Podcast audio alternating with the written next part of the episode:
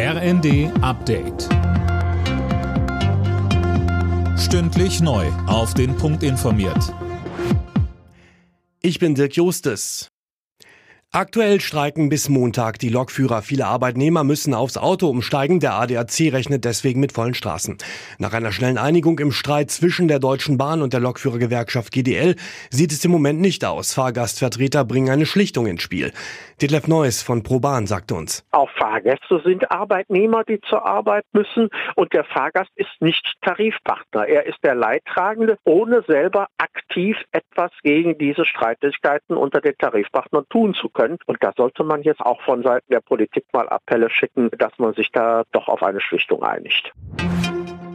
Neben der Bahn gibt es jetzt auch Streiks im Luftverkehr. Beim Ferienflieger Discover Airlines sind Piloten und Flugbegleiter morgen zu einem eintägigen Arbeitskampf aufgerufen, heißt es von den Gewerkschaften Cockpit und UFO.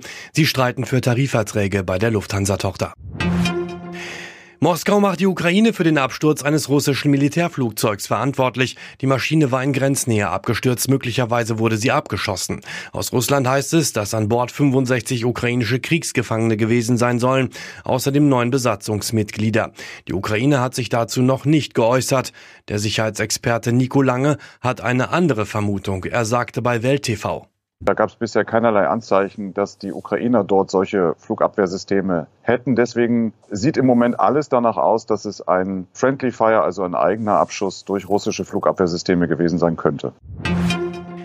Die deutschen Handballer stehen im Halbfinale der Heim-EM und das trotz einer 24 zu 30 Pleite im letzten Hauptrundenspiel gegen Kroatien in Köln. Denn zuvor hatten die Hauptkonkurrenten Ungarn und Österreich ihre Spiele auch verloren. Im Halbfinale trifft das DHB-Team jetzt auf Weltmeister Dänemark.